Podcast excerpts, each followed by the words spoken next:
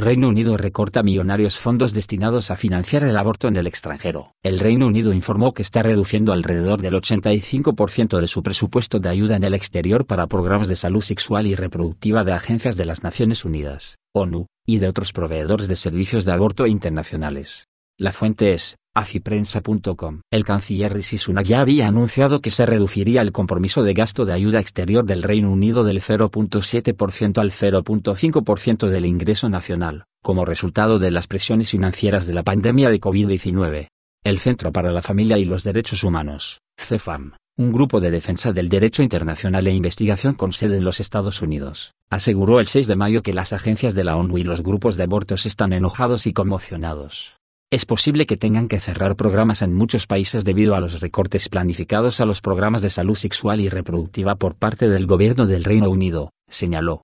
El Reino Unido recortó cerca de 180 millones de dólares en impuestos para el Fondo de Población de las Naciones Unidas, UNFPA, una agencia que supervisa una variedad de operaciones, incluida la provisión de abortos. Los recortes representan el 85% del compromiso de financiación del Reino Unido con dicha agencia y cerca de la cuarta parte de su presupuesto total. Según CEFAM, se esperan más recortes en el programa de salud sexual e integrada de la mujer, WIS, del gobierno del Reino Unido, que beneficia al gigante del aborto International Planned Parenthood Federation, IP, IMSS y Reproductive Choices, antes Marie Stopes International.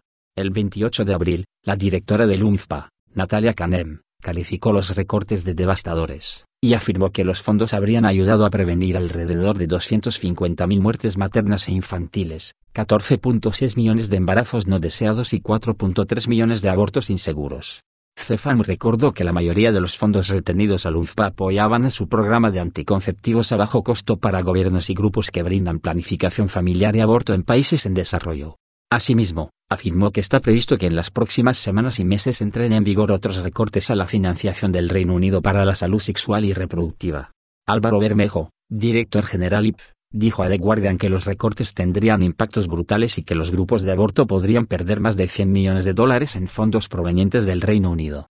Ya tenemos que cerrar en la mitad de los países donde estamos operando y mantener los restantes operando al 30% de lo que estaban, dijo Simon Koch, director ejecutivo de la Organización Internacional Psi Reproductive Choices, dijo que los recortes son peores que los experimentados bajo la administración del presidente de Estados Unidos, Donald Trump, porque la política de la Ciudad de México respetó los compromisos existentes con los grupos de abortos hechos bajo la administración de Obama. El gobierno de Estados Unidos hizo mucho ruido, pero en realidad no recortó una gran cantidad de fondos de salud sexual y reproductiva para la comunidad internacional. Pero en este caso el gobierno del Reino Unido lo está haciendo. Es un corte genuino y real, dijo Coca al medio de Vex. Si Reproductive Choices es uno de los mayores beneficiarios de la ayuda del Reino Unido para salud sexual y reproductiva y recibió más de 60 millones de dólares en 2019.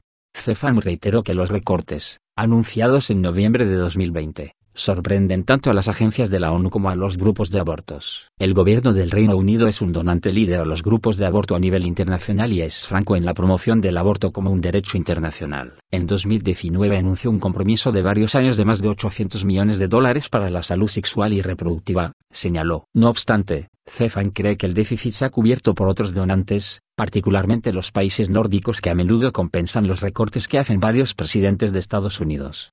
Por su parte, la portavoz del grupo Provida Right to Life UK, Catherine Robinson, dijo que los recortes son muy bienvenidos, pero recordó que sigue siendo un escándalo que el gobierno del Reino Unido esté utilizando el dinero de los contribuyentes de esta manera para empezar. Que un solo centavo de nuestros impuestos se destina a acabar con la vida de los niños en el útero en cualquier parte del mundo es un flagrante mal uso de nuestro dinero y abuso de los poderes del gobierno, exclamó. Finalmente, comentó que es probable que esta medida también sea bienvenida por el público británico, el 65% de los cuales han declarado que se oponen a que sus impuestos se utilicen para financiar abortos en el extranjero. ¿Tú qué opinas?